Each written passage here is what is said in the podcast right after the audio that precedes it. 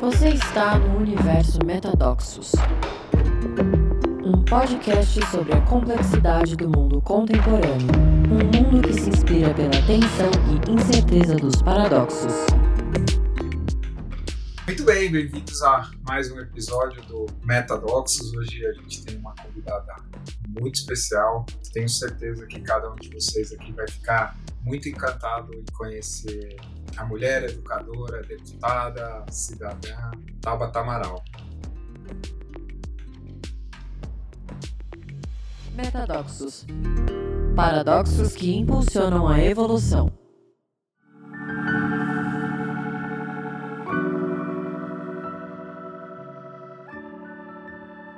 Bem-vinda, Tabata. Muito obrigada, Marcelo. Parabéns por essa iniciativa, por esse lugar tão especial de conversa que você criou. É uma honra te reencontrar agora online. A gente está gravando comigo aqui em Brasília e eu estou super animada para essa conversa.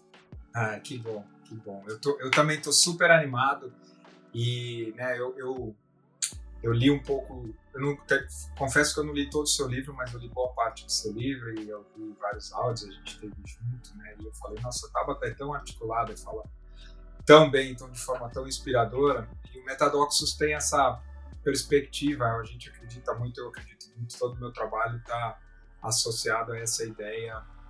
Como o autoconhecimento e a transformação criam é, a possibilidade da gente ter uma sociedade mais inclusiva, mais justa, mais próspera e regenerativa. Tanto no último episódio eu falei bastante da, dos primeiros mil dias né, e, dos primeiros seis anos de vida da, da criança e como crianças é, que se sentem seguras, se sentem acolhidas, se sentem amadas e são expostas ao aprendizado vão se transformar em adultos funcionais que têm possibilidade de serem maduros e dar uma resposta para a sociedade e como o inverso, né, que boa parte das pessoas que estão liderando e tomando decisão tiveram é, essas questões muito prejudicadas. Né? Eu estava compartilhando um, uma abordagem específica da, da, teoria do apego do Balbi, que eu não sei se você conhece, que, que fala desses primeiros da construção do pertencimento e da importância, e até por estatística ele estava falando que nos Estados Unidos metade das crianças de alguma forma desenvolvem um tipo de, de conexão insegura com o mundo e na Rússia 95%. É, e, e infelizmente não existe essa essa estatística para o Brasil. Então, colocando essa essa bola para rolar, queria que você falasse um pouquinho, até vi um comentário teu na Câmara, ontem anteontem, em algum momento, falando aí da, da, importância dos primeiros seis anos, e então, se você puder trazer um pouquinho a sua perspectiva. Com certeza. É, quando a gente fala sobre muitas coisas né, que fazem fa falta ao nosso Brasil, mais educação, desenvolvimento social, desenvolvimento econômico, combate à desigualdade, de alguma forma, esses muitos sonhos que a gente compartilha para o Brasil, eles dialogam com a primeira infância. E aí você trouxe um pouco, mas hoje a gente tem uma literatura enorme de pessoas que mostram, olha, esse é um investimento com maior retorno. É aqui que a gente tem mais chance de garantir que essa criança vai poder sonhar, vai poder se desenvolver e quebrar o ciclo da pobreza. Então, desde coisas como garantir que ela vai ter uma alimentação saudável, garantir que ela vai receber afeto, que ela vai ter acesso a uma creche ou uma escola de qualidade. E eu trazia esse comentário porque quando houve a mudança do Bolsa Família para o Auxílio Brasil, é, a definição oficial de primeira infância, que é do zero aos seis anos, que é a definição mundial, ela foi ignorada. E aí, dentro do Auxílio Brasil, que é o novo Bolsa Família, tem um benefício para a primeira infância, que a família recebe pela criança pequena que tem e eles só consideram até os três anos. Então, a criança de três anos e um mês está sendo excluída. E aí foi uma articulação enorme. Infelizmente, educação não é prioridade no nosso Brasil, até aqui nunca foi, mas depois de muita luta, nós conseguimos é, colocar no relatório da LDO, que discute o nosso orçamento, o dinheiro público, quase 6 bilhões de reais a mais, são 5,8 bilhões de reais, para preencher essa lacuna para dizer crianças de 3 anos e um mês, crianças de 4 anos, de 5 anos, de 6 anos vão ser contempladas. É um passo muito importante, porque a gente sabe que nós temos mais de 30 milhões de pessoas passando fome nesse momento. E eu não consigo nem imaginar as sequelas que isso deixa para essas crianças. A falta de uma alimentação saudável, todo o estresse que vem com o desemprego, com a inflação, é um momento muito difícil para o nosso povo. E quando a gente olha para essa questão da educação, infelizmente, acredito eu que nos próximos 10, 20, 30 anos, a gente ainda vai estar tá vendo os efeitos desse momento que a gente está vivendo. E é interessante isso que você está falando. Eu lembro de ter visto um estudo também, né, estudo econômico, falando que o investimento que mais dá retorno é esse investimento nesse primeiro momento, né? Porque essa capacidade da, das crianças desenvolverem habilidade de lógica e linguagem vai ser um, um recurso para a vida inteira que vai transformar e criar impacto. E habilidades sociais também. Isso, cada vez mais no mundo, essa capacidade de estar tá em, de estar tá em relação, de estar tá em interação. Né? Mas eu queria já ir fazendo essas pontes, a gente vai sempre fazendo isso no Metadocs, né, conhecendo um pouco da tua história, e talvez você possa é, contar a sua história. Pelo que eu entendi, na sua história de vida, é, não é exatamente, você não teve esses seis primeiros anos, não foram os mais estáveis, né? Compartilhando um pouquinho desse começo da minha vida, bem do comecinho, algumas coisas que são realidade para a maioria, pelo menos das famílias que moram nas periferias, elas marcaram muito a minha trajetória, de um jeito ou de outro. É, e se eu tiver que começar bem do comecinho, minha mãe ela é baiana, ela foi para São Paulo super novinha para poder estudar. Quando estava no ensino médio, ela engravidou de mim. Foi algo super traumático porque ela não foi acolhida pelo meu pai biológico, mas também não foi acolhida pela família dela.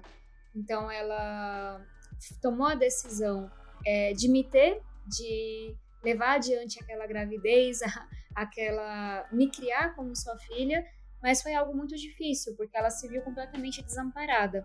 E a única pessoa que ajudou foi uma tia recém-chegada da Bahia que conseguiu um emprego como diarista para que as duas pudessem dividir um quartinho. Eu trago isso porque primeiro a resiliência da minha mãe é uma inspiração muito grande para mim, mas esse tanto de violência que uma mulher jovem é, que estava num lugar que não era o lugar que ela tinha crescido, teve que enfrentar. É, e saber que isso se repete até os dias de hoje. Ela conheceu meu pai quando estava com três meses grávida de mim, e os dois decidiram construir a sua vida na Vila Missionária, cidade de Ademar, em cima de um escadão, onde fica a nossa casa até hoje. E infelizmente meu pai, por mais que tenha escolhido ser meu pai, é, então de certa forma eu tenho a sorte, o privilégio de ter, de ter um pai e uma mãe que escolheram ser meus pais de verdade, meu pai era alcoólatra, era dependente químico e trazia consigo uma série de doenças que não eram enxergadas como doenças, no sentido que a gente enxerga um câncer, é, uma epilepsia e por aí vai.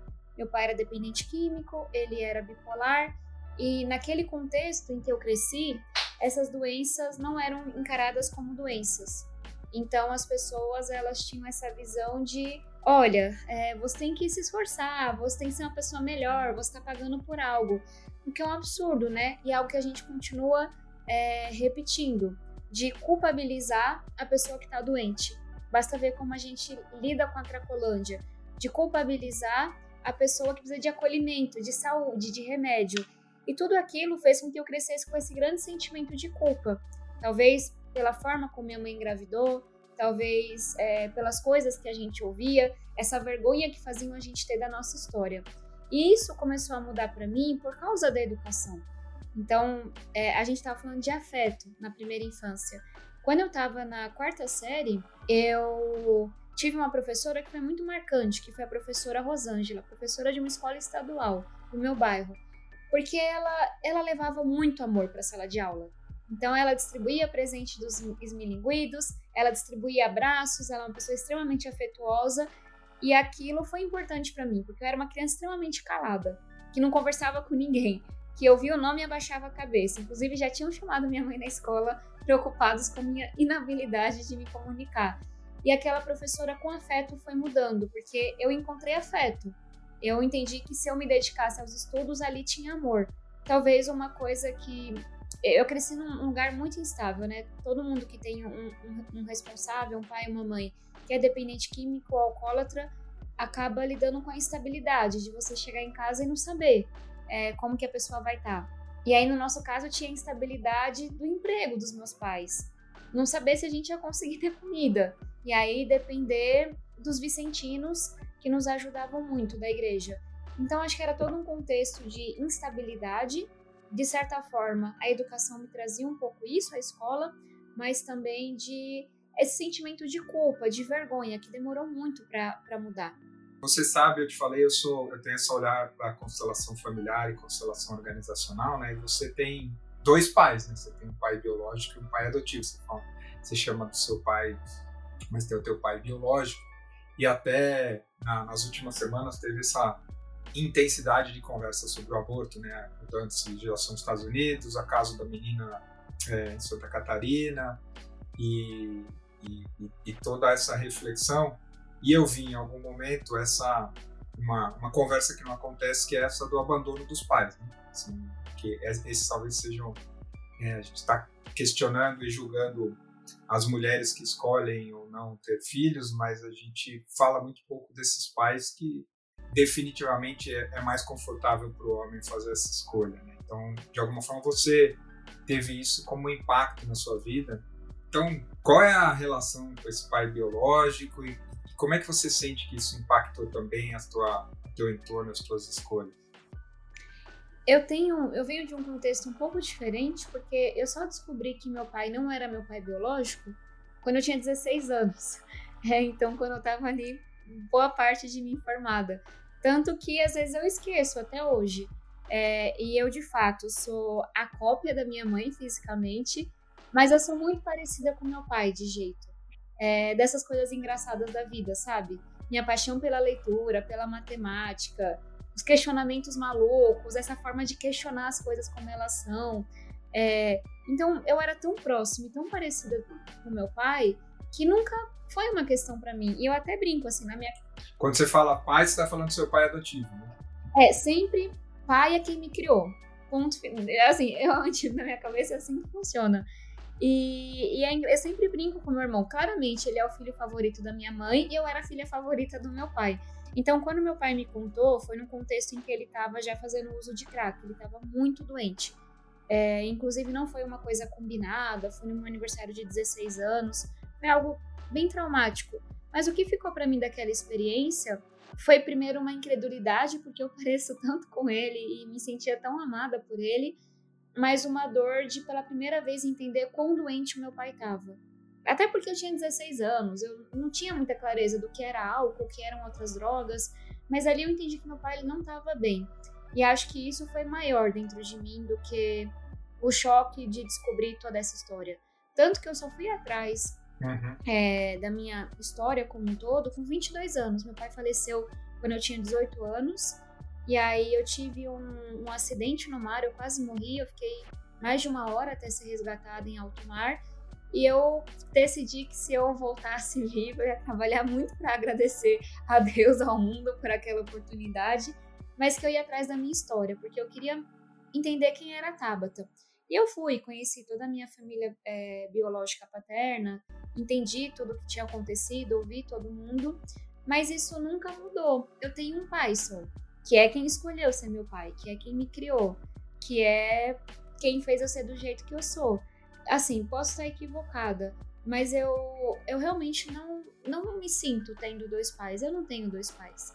Eu tenho uma mãe, eu tenho um pai, eu tenho uma, uma família biológica paterna, eu tenho uma família paterna de criação, eu tenho uma família biológica e, e, é, de criação materna, mas esse lugar de pai, ele tá 100% preenchido não consigo imaginar porque eu não vivi essa essa experiência, né? mas essa, mas vive, vivenciei muitas situações de de olhar para essa questão né, do, pai do, do, pai ou mãe adotiva e biológica. E, mas a sensação que eu tenho te ouvindo é que você disse sim à vida, né, da, biologicamente que veio do seu pai biológico. Então é nesse sentido que é dois pais, não no sentido do, do afeto. E, e é muito legal, né, quando a gente trabalha na constelação, que é um privilégio ter dois pais, né, nesse, nesse sentido. Você tem um pai biológico, tem um código genético, 50% da sua genética veio de um outro homem que não é o seu pai adotivo. Só por conta disso tem várias implicações, até de. Né, hoje tem bastante evidências de,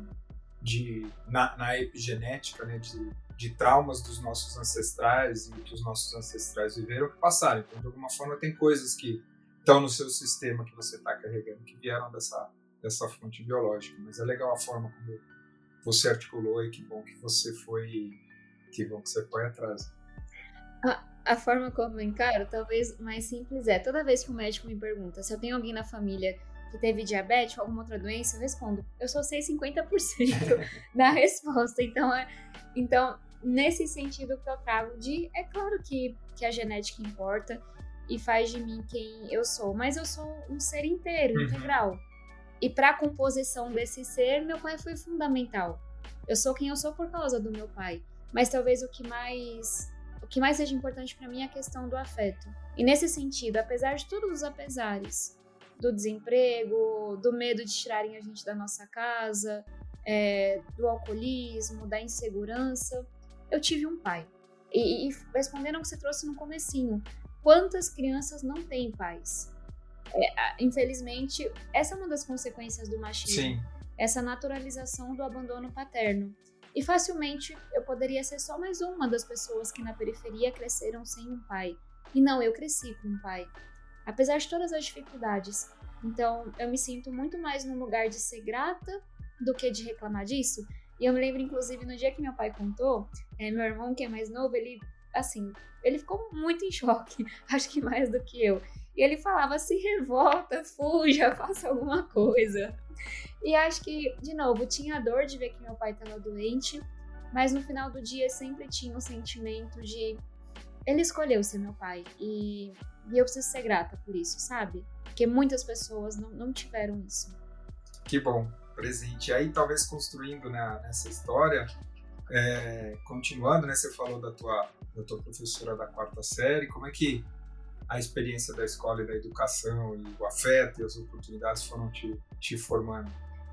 É, depois dessa professora, a professora Rosângela, que eu, que eu comentei, eu encontrei muitos outros professores que foram fundamentais. E aí, uma forma como eu conto a minha história, primeiro falando desses professores, mas falando sobre a conquista do direito de sonhar.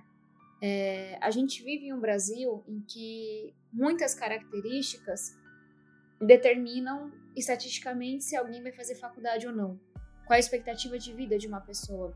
Mas, para além disso, determinam a, a imagem que essas pessoas têm de si mesmas, ou o horizonte que elas vislumbram.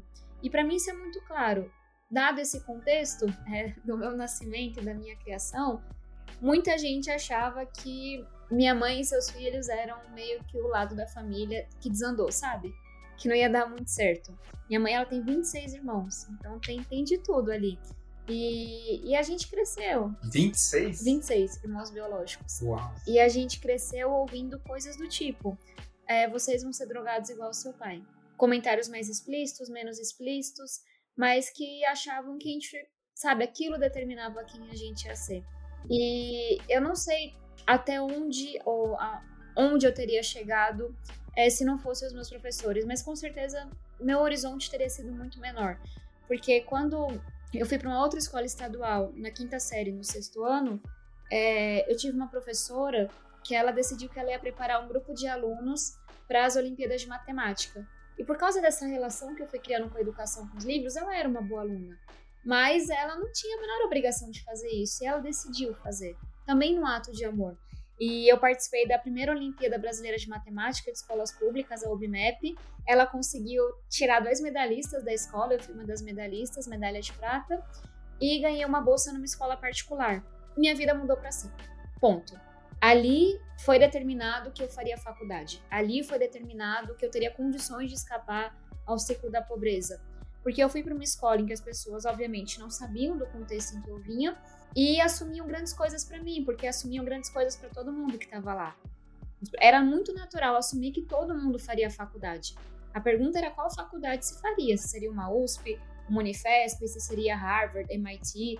O mundo estava aberto. Uhum. E de onde eu vim, a gente não falava de profissão, a gente não falava de faculdade. As pessoas sonhavam muito pouco pra gente. E essa é uma coisa que me dói até hoje, viu? O quanto que governantes, o quanto inclusive que algumas pessoas que trabalham na educação sonha um pouco para os alunos de escola pública. Você sonhava nesse momento, nesse, é, nesse momento anterior, você sonhava, assim, vislumbrava um futuro diferente daquele do teu entorno, tava? Olha, o, o que o que eu vou responder é de mim, mas é também do que eu observo. Eu vou primeiro falar da minha experiência em escola pública e como que foi isso para mim. Quando eu falo com os pequenininhos de 9, 10 anos, é, e eu tô sempre em escolas, e pergunto qual é o sonho de vocês, eles têm muitos sonhos. Todo mundo levanta a mão, é a maior confusão. E é tia, eu quero ser bombeiro, policial e professor. E vá você dizer que ele não vai ser bombeiro, policial e professor. E aí tem alguma coisa que acontece no meio do caminho, que é o Brasil como ele é hoje, e quando eu faço essa mesma pergunta para o ensino médio, se era uma escola pública, de cada 10, um levanta a mão, e os sonhos são menos ousados. Então, trazendo, eu nunca tinha feito essa reflexão para mim. Estou trazendo muitas perguntas que nunca tinham me feito. Então, tá, tô, tá me puxando aqui. Mas é, a reflexão, talvez, que eu faça é: eu me lembro de muito pequenininha ter sonhos do tipo, quero ser modelo. Graças a Deus que você não foi. não, assim, e ter sonho, quero ser modelo, quero ser é, artista, eu dizia. Eu me lembro disso. Mas depois, era muito mais a ver com como que eu vou ganhar dinheiro, sabe? Então, assim, eu tenho que trabalhar. É, a questão do dinheiro é, é muito importante para quem não tem, sabe, não sabe se vai comer. E aí era muito mais de como é que eu vou ganhar dinheiro. Eu era, eu bordava desde pequenininha, então é, levava, bordava, levava esses bordados para as professoras venderem no intervalo. Tinha um padre que vendia para a gente na Itália, o Padre Natal. É, e essa era a fonte de renda. Então eu chegava da escola, eu ia limpar a casa, ia cozinhar com sete anos, bordava e só no final do dia ia fazer as tarefas. Então é, eu tinha mais a percepção de que com os bordados, com artesanato, eu ia conseguir ter dinheiro. Não era uma coisa de sonho de lá na frente. E aí quando eu fui para essa escola, quando eu fiz a UBMAP, eu falei, cara, eu gosto de matemática. Ó, uma coisa diferente. E quando eu fui para a etapa com bolsa, e aí começaram a me perguntar qual era o meu sonho pela primeira vez, eu comecei a responder que eu ia ser astrofísica, porque eu queria ser cientista. Eu não tinha ideia do que fazia um cientista, eu não tinha referência, estava roubando um sonho emprestado para mim porque eu tinha gostado da Olimpíada de Astronomia. Mas eu me lembro de pequenininha com muitos sonhos, depois pensar como é que a gente vai ganhar dinheiro, que é tipo, ah, um trabalho no shopping, não sei o que, blá blá blá. E depois começar a sonhar, eu quero conhecer todos os países do mundo. É, o sonho que eu tenho hoje da gente ter uma casa própria, o sonho que eu tenho hoje da gente ter a melhor escola pública do mundo, o sonho que eu tive de fazer faculdade nos Estados Unidos, de participar de uma competição internacional. Esses sonhos só foram possíveis por aquele ambiente em que as pessoas olhavam para mim e vislumbravam um horizonte diferente. Me provocavam a também ver esse horizonte e me apontavam o caminho que eu deveria trilhar. Isso não é trivial, isso não é óbvio. Eu, eu tive uma origem bem humilde, que nem você, assim, nasci na periferia de São Paulo. Meus pais são bem humildes também, de muitos irmãos. E, e eu comecei a trabalhar com 14 anos de, de office boy e estudei em escola pública também boa parte da minha vida. E eu lembro, eu comecei a trabalhar no banco boy, e aí teve um cara, o banco estava crescendo, eles foram lá e tinham que escolher algumas pessoas para fazer desenvolvimento. E é até curioso porque o cara perguntou para mim o que, que eu queria, o que, que eu queria fazer, o que eu queria me desenvolver. Eu falei que queria ser dentista, né? E, e ainda, até hoje eu não sei direito porquê, mas o cara me pegou e me colocou num programa de desenvolvimento dentro do banco. E aí minha carreira cresceu e, e eu sempre fui tendo uma combinação de, de, desse impulso assim de aprender com gente me dando oportunidade. Eu fui é, vice-presidente do Fleury. O Fleury tinha um call center muito grande. E aí, uma das coisas que mais me doeu, e é isso que eu queria explorar um pouquinho, porque eu acho que essa ideia do, do sonho, do resgate da autoestima e da construção da autoestima, que tem a ver com o que a gente começou falando, eu falava com jovens de 18 a 22 anos trabalhando na, na área de atendimento telefônico no Fleury, boa parte deles vivendo situações. Eu lembro que tinha uma mãe, ela fazia escola de RH, tava, das, das 5 às 8, era uma faculdade de RH das 5 às 8 da manhã, levantava às 4 e meia, fazia a faculdade, aí ia trabalhar no Fleury, voltava, o pai dela doente, que tinha tido um derrame, ela voltava para casa, cuidava do pai, dos filhos, ia, ia dormir 11 da noite e tal. Mas uma das coisas que me impressionou, e, e assim, em todos, é que eles não conseguiam construir uma narrativa de ter uma vida diferente daquela. E aquilo me assustou demais então, quando você vai contando, por mais que tenha tido tudo isso, de alguma forma você sempre articulou essa ideia de, de aspirar e de ter um sonho, que é um pouco da minha experiência, né? Somos de outras gerações. Mas uma das coisas que me assusta, que tem me assustado que me assustou, de alguma forma, é tanto trauma, tanta dor, tanto abuso, que as pessoas têm botado um pouco a sua capacidade de criar sonho, de criar perspectiva. Como é que você vê isso em você, essa capacidade de construir a, de ter uma autoestima que te permita vislumbrar um futuro melhor do que a realidade que você está vivendo? Vamos lá. É, também é uma pergunta muito complexa, mas para mim a resposta está de novo na educação. Quando eu comecei a me destacar na escola, participei da Olimpíada, ganhei a bolsa de estudos, me envolvi com mais de 40 competições é, de ciências. De alguma forma, aquilo foi me ajudando a encontrar o meu valor, de um modo torto, de um modo restrito. Mas para quem vem de onde eu venho, nesse contexto super turbulento, é, aquela era a tábua que eu tinha para me agarrar. E entender que se eu fosse bem, se eu me dedicasse, se eu me destacasse, tinha algum caminho. Não sei para quê, mas tinha algum caminho. Eu ia conseguir escapar daquele contexto, enfrentar aquele contexto. E obviamente eu tive muita ajuda no meio do caminho. É, inclusive eu já comentei com você de professores que se deram conta que eu ia para a escola com fome, se organizaram para eu ter todo dia um almoço num restaurante perto da escola. É, professores que viram que eu estava sem dinheiro para passagem, todo dia eu recebia o dinheiro. Então, quando eu falo que eu tô aqui por causa deles, não é nenhum exagero. E eu consigo provar por um mais um igual a dois. Eu tô aqui por causa deles. E aí eu digo que acreditar o meu valor aos meus resultados é problemático por duas razões. Mas era o caminho que eu tinha e que bom que eu tive esse caminho, sabe?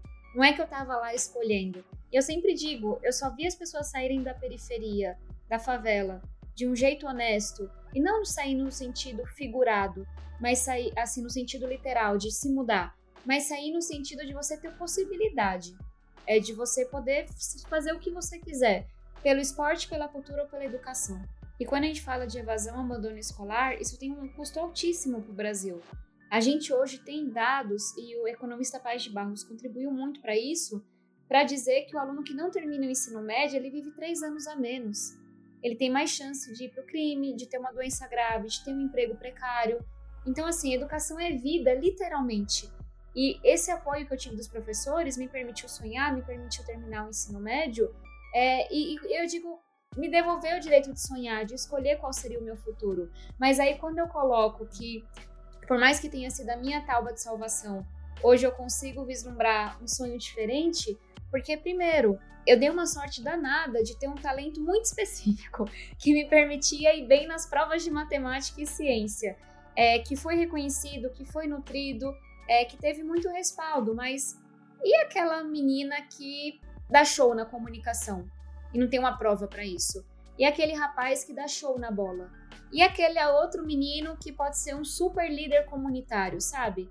E aquela pessoa que talvez não tenha nenhum talento que a gente tenha um, rótulo para dar hoje, mas que merece, é, simplesmente porque é um ser humano, ter acesso a uma educação de qualidade, não se preocupar com a sua alimentação, ter um emprego digno.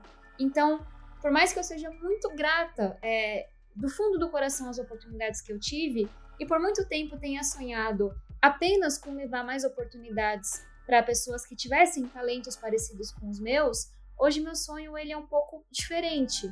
É na linha de não importa nada. Não é só que não importa a cor da pele, não importa o local de nascimento, não importa a gênero, orientação sexual.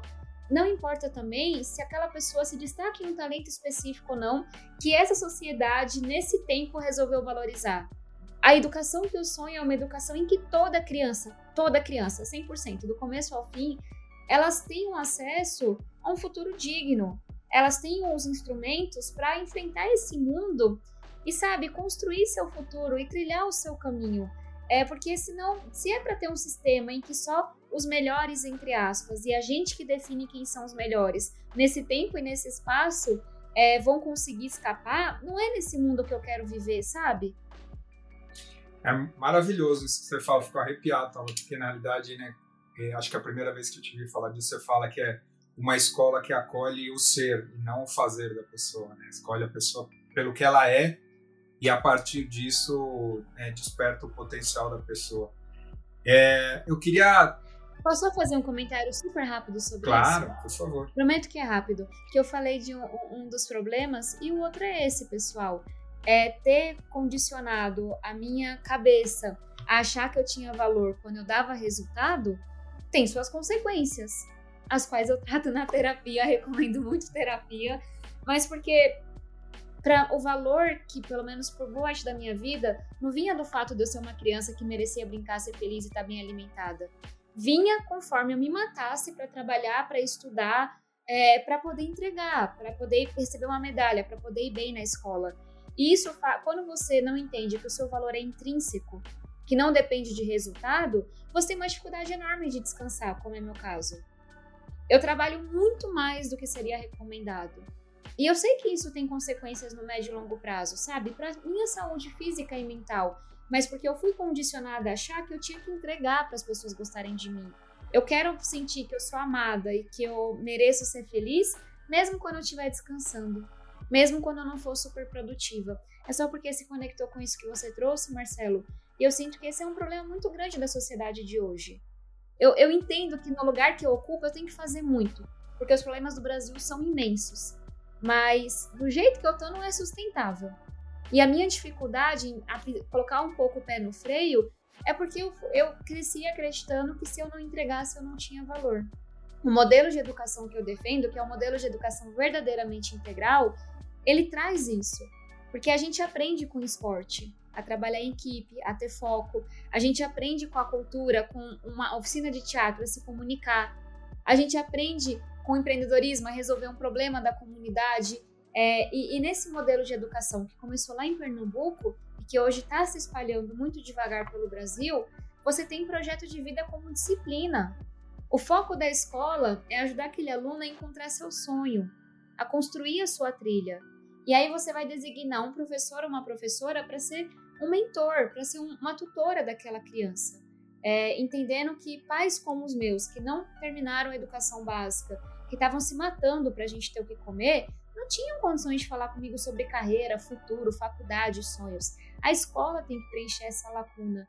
Então, a minha atuação política hoje, o sonho de educação que eu tenho, se baseia totalmente nessa minha experiência. De, de novo, ser muito grata pelas oportunidades que eu tive, querer que elas sejam abundantes, mas não achar que tem que ter é, uma habilidade muito específica para a pessoa poder ser feliz, sabe?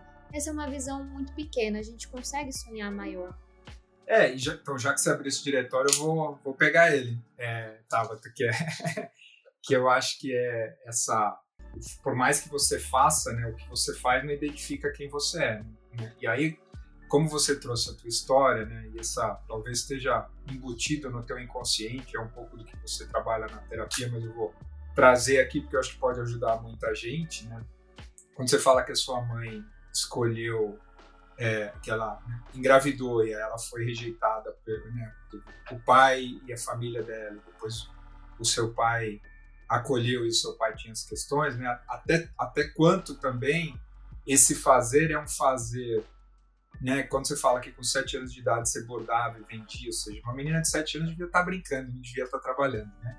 É, então, até quanto essa, essa ética do fazer ficou imbricada para você e fica imbricada para muita gente, inclusive para tentar é, compensar coisas que, que os nossos pais não nos deram.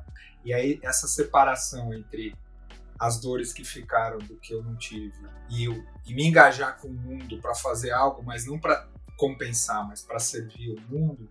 Né? Como, é que, como é que você articula isso, já que você abriu esse diretório do, da ética do fazer e, e de como está presente para você? Falando um pouco da, da minha luta é, na educação, que começou bem novinha, com 15 anos, eu e alguns amigos fundamos um projeto que é o VOA, que até hoje leva aulas de astronomia, matemática para a escola pública, leva um pouco dessas oportunidades que a gente teve, veio de um lugar de culpa. Eu fui para uma escola particular com bolsa, meu irmão não foi. Meus primos não foram, meus vizinhos não foram, meus colegas da escola pública não foram. E eu sempre me senti muito, é pelo menos sempre fui muito consciente do meu privilégio. É o que eu acho que é algo muito positivo, mas que de novo tem suas dores. É, e, e, me questionava por que, que eu tô dando toda essa sorte? Por que, que eu tô aqui e eles não estão? Então, esse meu primeiro fazer na educação foi numa linha de preencher é, é, essa angústia, preencher essa culpa, dar um segmento a ela. Quando eu passei na faculdade nos Estados Unidos, quatro dias depois que eu passei em Harvard, meu pai faleceu.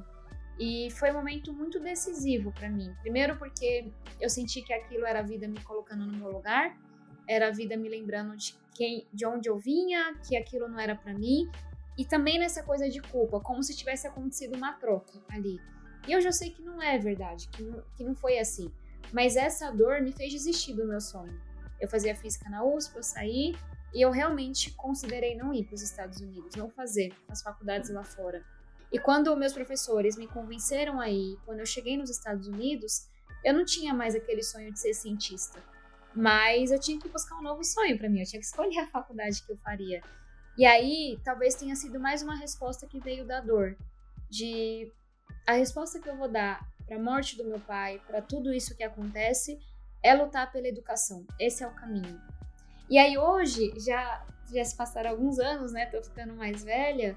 Eu vejo que a minha luta na educação, que começou como resposta a essa culpa, depois essa resposta a essa dor, hoje ela é um pouco disso tudo, porque me frustra muito ver o que está acontecendo com a nossa educação, me dói muito, mas ela também é uma vem de um lugar de amor, talvez, um lugar positivo, de ver o que a educação pode fazer com esse Brasil, de conhecer cidades que estão mandando muito bem, de conhecer países que se transformaram completamente pela educação.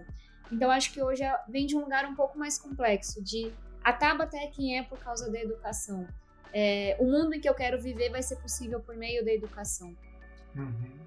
E, e, se, indo por um, por um, caminho que a gente sempre faz aqui no, no, no Metadoxos, né? se você encontrasse a sua menina de 7 anos agora e ela visse você aqui falando e onde você está, como é que você acha que ela. Que reação você acha que ela teria? Acho que choque absoluto. ela não, não ia acreditar, não. É... Nossa, sei lá, acho que ela não ia nem entender. Eu, por muito tempo, não tinha ideia do que era a boa uhum. política. É, política, para mim, era a compra de votos que fazem no meu bairro a cada dois anos. É, eu não tinha ideia que um dia eu poderia, sabe? Eu acharia que nem iam permitir, assim, pela lei, alguém como eu tá aqui. Ou saber que tinha ficado tudo bem, sabe? Que, que eu ia sobreviver aquilo tudo. Com muita dor, com perda, mas que eu ia sobreviver. É, eu nunca tinha pensado o que a menina pensaria, mas eu já pensei muito o que eu faria. É, e talvez seja por isso que eu faço isso com outras pessoas. Se eu pudesse encontrá-la, seria muito no sentido de dar muito amor, sabe? É, de abraçar, dar muito beijo, dizer assim: olha, você é maravilhosa, é, tá tudo bem, o que você tá fazendo é incrível. É, receber muito é, desse amor e desse conforto que me fez muita falta e que ainda faz falta, sabe? Assim, em retrospecto. Então, dado que eu não posso dar é, esse amor e essa injeção de ânimo, de falar, olha, você. Que é um pouco do que eu vejo que as crianças que crescem em famílias mais ricas e estruturadas têm. Elas realmente se acham incríveis. E tá certo uma criança se achar incrível, sabe? E eu nunca tive isso. É, então Serena seria de dizer: olha, tá aqui, ó, muito amor, muito carinho, você não tá sozinha. Você não tem que resolver o problema do, do pagamento das contas, da, das, das compras, você. Você é uma criança. E aí, se eu pudesse mandar dinheiro pro passado, com certeza eu mandaria. Porque é ruim demais a pessoa não ter dinheiro para coisa muito básica, sabe? Uhum. Tem muitos. A gente fala pouco disso, assim. A, a, o primeiro momento em que na minha vida é, dinheiro passou a, deixou de ser uma questão na qual eu penso todos os dias e todos os instantes foi depois que eu fui eleita. Ou seja, por 24 anos da minha vida, era uma questão de muita angústia. E, gente, eu não tenho casa própria, meu estilo de vida não mudou muito, é, eu sou uma pessoa super mão de vaca, mas eu não preciso fazer conta para almoçar. Então, isso é muito ruim também, isso limita muito as pessoas. Então, se eu pudesse mandar dinheiro, eu mandava.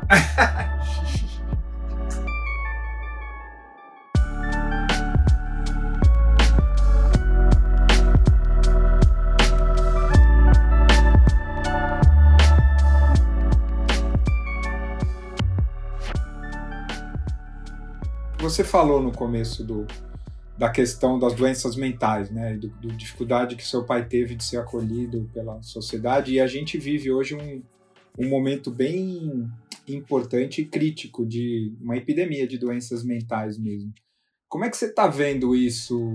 Primeiro, como é que você está se cuidando, né? Porque eu sei que você trabalha muito, você está sob um estresse absurdo. Então, como é que você cuida da sua saúde mental e como é que você está percebendo isso? Eu, particularmente, né, Acho que a pandemia levou isso para um nível de, de intensidade, de extremo nunca visto, né? Eu trabalho bastante com empresa, com organização, a quantidade de gente que eu vejo medicada, afastada, com depressão, com pânico, com ansiedade. Olha, a questão da saúde mental, ela sempre esteve presente. É só que a gente se recusou a olhar para ela e se recusa em certo grau.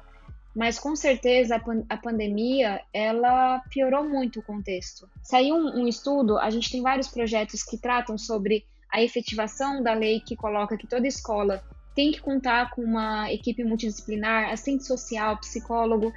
Eu estou agora trabalhando em dois, três projetos é, que tratam sobre como é que você fala sobre saúde mental, como é que você leva esses profissionais para dentro da sala de aula. Tem um outro projeto que eu relatei que está no Senado agora, que fala sobre esse olhar para os profissionais da educação, que devem ser acolhidos, que precisam ter sua saúde mental cuidada em dia também. Mas eu vejo, é, e aí esse estudo que eu me deparei, ele falava de mais da metade dos alunos apresentando sintomas de depressão e ansiedade, mais da metade. Então, assim, para mim essa é uma virou uma questão de educação, se já não era, sabe? Se tornou ainda mais.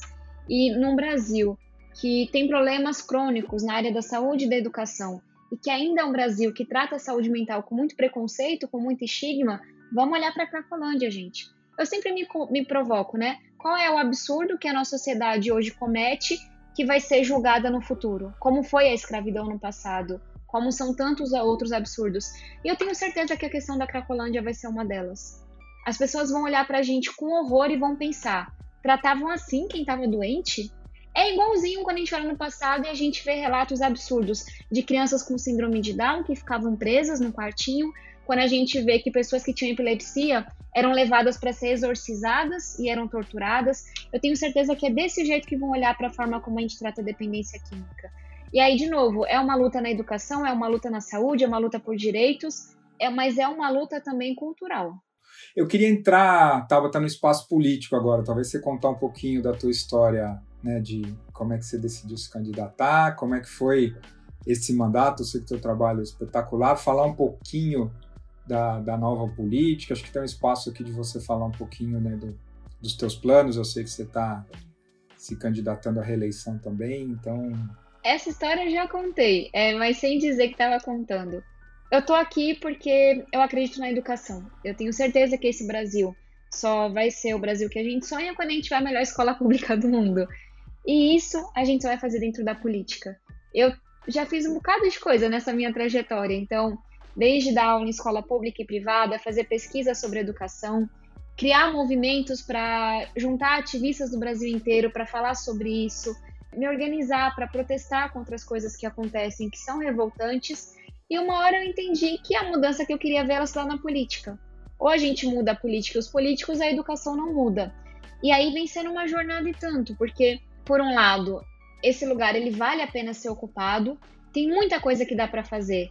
É, eu consegui, numa votação aqui na Câmara, colocar a priorização dos profissionais da educação na vacinação. Eu tenho certeza que isso acelerou é, a volta segura às aulas. E, e em que outro lugar que eu poderia dizer, olha, olha que contribuição massa. Eu falava para vocês dos 6 bilhões de reais a mais que a gente conseguiu para olhar para a primeira infância no Auxílio Brasil, eu aprovei faz um mês o Marco Legal do Ensino Técnico, que quebra essa hierarquia que existe entre faculdade e técnico. Que tem, a gente, é, são muitos preconceitos, né?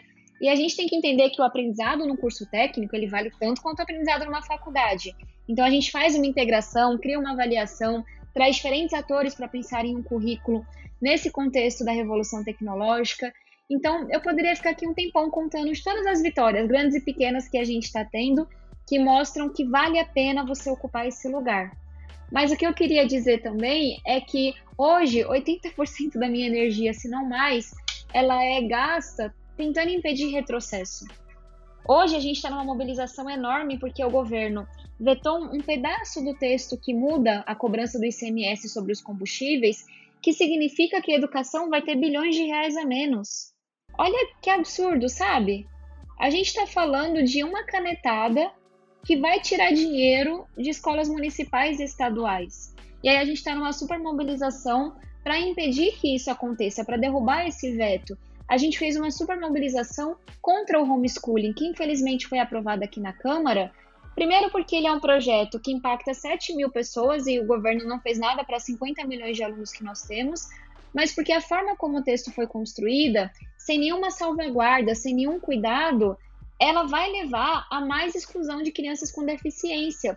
E esse texto ele pode ser utilizado por pessoas mau caráteres, criminosas, que queiram acobertar um caso de abuso sexual, que queiram acobertar um caso de trabalho infantil. Então, por mais que eu tenha muito orgulho do trabalho, sabe? E, e acredite muito na política como um lugar de transformação, hoje boa parte da nossa energia e tempo é para impedir retrocessos. Então a provocação que eu trago para quem está nos ouvindo é que vocês também ocupem a política de alguma forma. Não tem essa de gostar ou não. Eu cresci sem gostar de política e isso não mudou nada, sabe? A gente tem que ocupar esse lugar, seja se posicionando, seja acompanhando as candidaturas, seja levando debates que importam adiante, seja não se engajando em fake news e, e assuntos que não importam nas redes sociais. É, tem muito a ser feito. E, e, a minha, o meu sonho, o meu desejo é que a gente cada vez engrosse mais esse caldo da boa política e que um dia eu possa ver uma foto do Congresso Nacional e eu fale, pronto, essa foto representa o povo brasileiro. Tem negro, tem mulher, tem cadeirante, tem todo mundo que faz a nossa população, porque na hora que o Congresso for representativo do nosso povo, o Congresso vai debater as coisas que importam ao nosso povo. Muito legal, Tabata. Eu sei que você tem um horário, eu queria só pedir para você encerrar falando um pouquinho do, do futuro, até para quem quiser ajudar na sua campanha, talvez falar um pouco daquela história do, desse movimento da nova política e dos candidatos e falar um pouquinho aí da, de quem quiser ajudar na tua, na tua campanha, na reeleição, qual a melhor forma de fazer e dar uma encerrada. Não, perfeito. Pessoal, essa eleição vai ser uma eleição muito difícil. E eu imagino que vocês saibam disso. Vai ser uma eleição muito polarizada e violenta, uma eleição em que as pessoas estão muito apáticas, sem esperança. E eu entendo, porque vem sendo né, anos muito difíceis, do ponto de vista econômico, da pandemia, de tudo que está acontecendo. E também vai ser uma eleição em que a má política, o fisiologismo tem muito dinheiro. Tem um tal de orçamento secreto, de umas emendas do relator que inventaram, que colocou na mão de líderes do governo aqui no Congresso 20 bilhões de reais, que muitas dessas pessoas estão usando para fazer campanha, para comprar prefeito, vereador, liderança. Então, é uma eleição que, no curto prazo, joga contra a boa política, joga contra essa mudança que a gente quer ver. E a forma de enfrentar isso é ocupando a rua, é acompanhando, é apostando em candidatos que representem essa boa política. E isso não é uma questão partidária. Da esquerda à direita, eu conheço pessoas que fazem um trabalho honesto, que se preocupam com as coisas que importam. Então, o convite é esse, de, de acompanhar, de estar junto, de, por mais que a gente se decepcione, a gente aprender que a nossa esperança, o nosso voto de confiança, a gente não vai botar em político A, B, C ou D, em partido X, Y, Z. A gente vai botar na capacidade da política de resolver os problemas da população, da importância desse lugar ser ocupado. E quem quiser me acompanhar nessa jornada, é só procurar as redes sociais, é Tabata Amaral SP.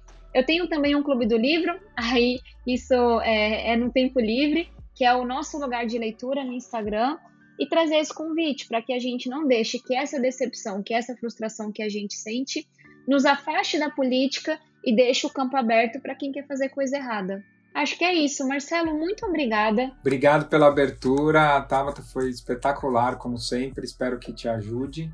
Do nosso lado aqui, é, admiração enorme e continuamos, continuamos juntos.